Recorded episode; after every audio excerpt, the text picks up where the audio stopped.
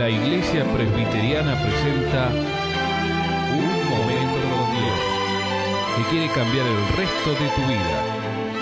Con ustedes, su conductor, el reverendo Roberto Rodríguez Aliaga.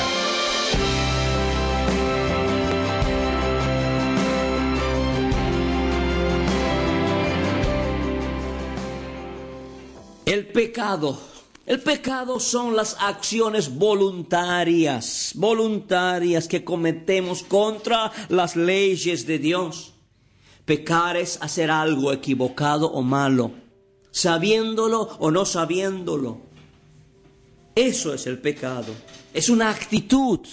Porque detrás de cada mentira, de detrás de cada robo, detrás de cada adulterio, detrás de cada asesinato, detrás, de cada de cualquier actitud de, homicidio, detrás de un secuestro, detrás de una violación, detrás de, de, una, de, una, de una fornicación, de cualquier pecado, llámese lo que se llame, hay un pensamiento. Esto es la verdad.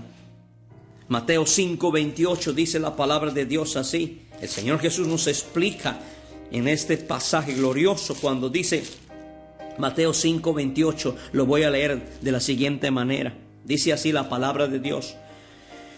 Pero os digo que cualquiera que mira a una mujer para codiciarla, ya adulteró con ella en su corazón. Por tanto, si tu ojo derecho te es ocasión de caer, sácalo y échalo de ti, pues mejor te es que se pierda uno de tus miembros y no que todo tu cuerpo sea echado al infierno. Si tu mano derecha te es ocasión de caer, corta, échala de ti, pues mejor te es que se pierda uno de tus miembros y no que todo tu cuerpo sea echado al infierno. Esto es la palabra de Dios. ¿Qué está diciendo el Señor aquí? Que todo, todo actitud, todo robo, adulterio, asesinato, mentira, etcétera, siempre está precedido de un pensamiento. Es uno que ya planifica en su corazón. Es como dice el apóstol Santiago en, el, uno de sus hermosos capítulos de su libro cuando nos habla de la siguiente manera, dice la palabra de Dios, cuando uno peca, Sí, cuando uno cae en pecado, no diga que es tentado, que Dios le haya tentado. No, no es así, no es así. Lo que pasa, Santiago nos dice que cuando uno peca es porque en el corazón, en dentro mío, mi pensamiento, en mi alma, yo ya he planificado hacer tal o cual cosa. El hecho de querer, de intentar, de pensar ya me está llevando a la consumación. Lo que falta nada más es que alguien me ponga al alcance de mi mano las circunstancias, el diablo, el mundo y nada más. Yo caeré en esa situación. Así está escrito. Nadie es tentado, dice la palabra, por Dios, sino que cada uno es tentado cuando en su propia, en su propia concupiscencia es atraído y seducido. Entonces la concupiscencia, el deseo que yo tengo, después que ha concebido, o sea, después que tragó el deseo, da a luz el pecado y el pecado siendo consumado da a luz la muerte. Esto es una verdad. Y esto, mi amigo, por más que la ciencia le llame complejos psicológicos, tentaciones impuras, esto jamás podrá quitarle el sentido de la culpa y responsabilidad moral del hombre que le está conduciendo a la sociedad a una degeneración y la destrucción de valores espirituales y morales en nuestra sociedad. Cuando pecamos tenemos dos métodos para juzgar esto también está en moda hoy en día. Hay el método científico. Cuando uno peca, busca siempre los culpables. A ver quién me hizo caer. Esto es una tontería. Cuando uno peca siempre trata de buscar al responsable de, la, de, mi desgracia. Y así lo tratamos de juzgar. Ese es el método científico. Cuando una persona tiene un problema, cuando alguien se cae de la bicicleta, busca siempre a ver quién es el que me ha hecho caer de la bicicleta. Y muy pocos somos de los que usamos la actitud del método moral de reconocer en qué he fallado yo para estar en esta situación. El método moral es siempre lo bíblico es en qué he fallado yo como padre, como madre, como hijo, como hermano, como en qué soy parte también de esta situación. ¿Por qué es? ¿Cuál es mi culpa? ¿Cuál es mi negligencia? El método moral consiste en sentir nuestra responsabilidad y aceptar valientemente la carga, en reconocerse culpable cuando uno ha tenido cierta participación en un acontecimiento desgraciado y no descargarse jamás pero jamás ni siquiera de una partícula de esta responsabilidad y pretender cargarlas a los demás. Esto es lo que Dios nos pide. Contra ti, contra ti he pecado y he hecho lo malo delante de tus ojos. Hay personas alcohólicas que le echan la culpa al, al cantinero del bar, al hombre que le vende la bebida, el drogadicto que le echa la culpa al que le vende la cocaína o la marihuana. No, así no se soluciona un problema. Hay que reconocer. Hay que afrontar con madurez, decir, Señor, yo soy responsable de mis hechos, de mis actos en este momento.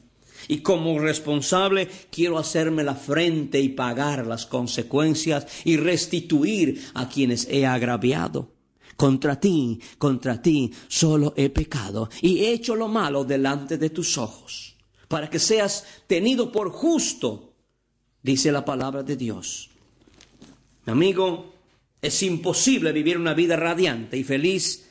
Es imposible vivir una vida productiva si en nuestro interior hay un sentido de culpa. Las consecuencias son serias.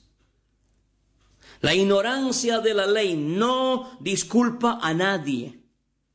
La culpabilidad es culpabilidad, el pecado es pecado y la única solución para ambos es el perdón y el perdón empieza de adentro.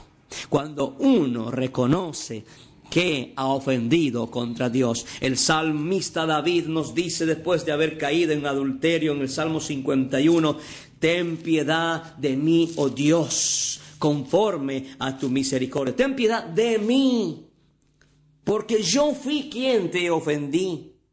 El salmista en el Salmo 32 dice, Señor, Señor, contra ti he pecado, y habla, Señor, mientras callé envejecieron mis huesos, en mi gemir todo el día, porque de día y de noche se agravó sobre mí, no sobre los demás, sobre mí, porque Él está enfrentando, Él está confrontado frente a la realidad de las consecuencias de un pecado que no lo había confesado. Él estaba escondiendo su pecado Señor, sobre mí vino tu mano. Se volvió mi verdor en sequedades de verano. El envejecimiento prematuro, cuando uno no confiesa, cuando uno no lo dice al Señor, cuando uno no se arrepiente, la enfermedad empieza a corroer nuestra vida. La enfermedad empieza a destruirnos. Los espíritus de tormento, los demonios también hacen su parte para ir deteriorando el alma, el cuerpo de una vida que peca y no confiesa al Señor su iniquidad día y de noche, se agravó sobre mí tu mano, mm, se volvió mi verdor en sequedades de verano. Esto es lo más difícil, que este hombre empezó a perder su vida, empezó a perder su fuerza, empezó a, a perder todo lo que tenía, el envejecimiento prematuro. Entonces David dice, y hay un selah, una pausa, dice el versículo 5 del Salmo 32. Entonces él reflexiona y dice, no puedo seguir así. No puedo seguir escondiendo mi pecado. No puedo seguir esperando más tiempo pretendiendo que si más tiempo espero la culpa desaparecerá. No es cierto, no desaparecerá la culpa por más años que esperes. No, la culpa desaparecerá siempre y cuando ahora mismo reflexiones concienzudamente y reconozcas qué es lo malo que has hecho delante de Dios. Entonces dice, mi pecado te declaré y no encubrí mi iniquidad y dije, lo voy a contar al Señor mis transgresiones y tú perdonaste la maldad de mi pecado. Ahí está la solución. Ahí está la esperanza. David dice, no puedo seguir escondiendo mi pecado. No puedo seguir haciéndome el encubridor. No puedo encubrir mi pecado. Tengo que confesarlo y tengo que desecharlo. Porque mi conciencia me tiene aún desesperadamente atormentado. Así es mi amigo. Esto es una de las grandes verdades. Hay muchas personas que tratamos de limpiar, de borrar nuestra conciencia con obras. No, no se puede borrar nuestra conciencia sucia. No podemos limpiar nuestra interior que está lleno de sentido de culpa por obras. Hay que venir a Jesucristo. Hay que confesar y confesar significa decirle a Dios literalmente qué es lo que usted acaba de hacer. Adulterio, fornicación, robo, estafa, mentira, infidelidad, homicidio, resentimiento, ira, maledicencia, gritería, enojo, amargura idolatría, hechicería, brujería, curanderismo.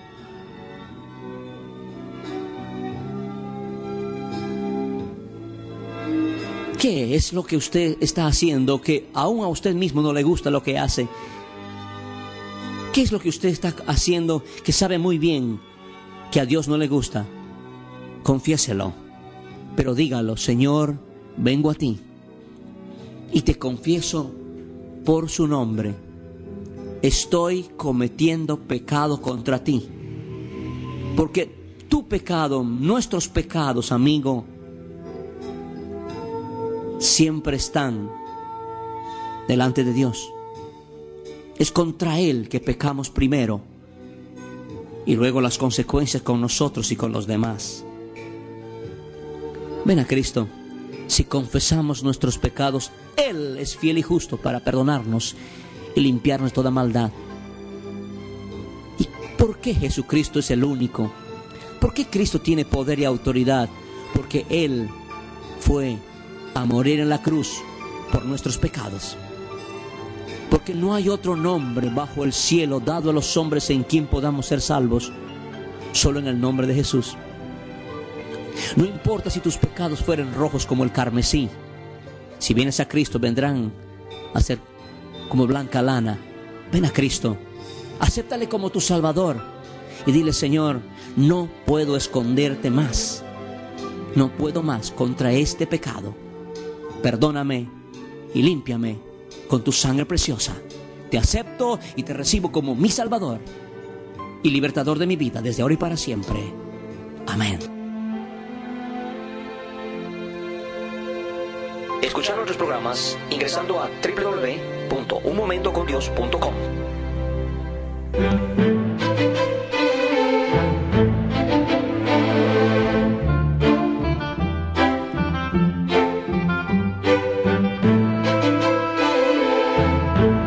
Esto ha sido Un Momento con Dios, presentado por la Iglesia Presbiteriana.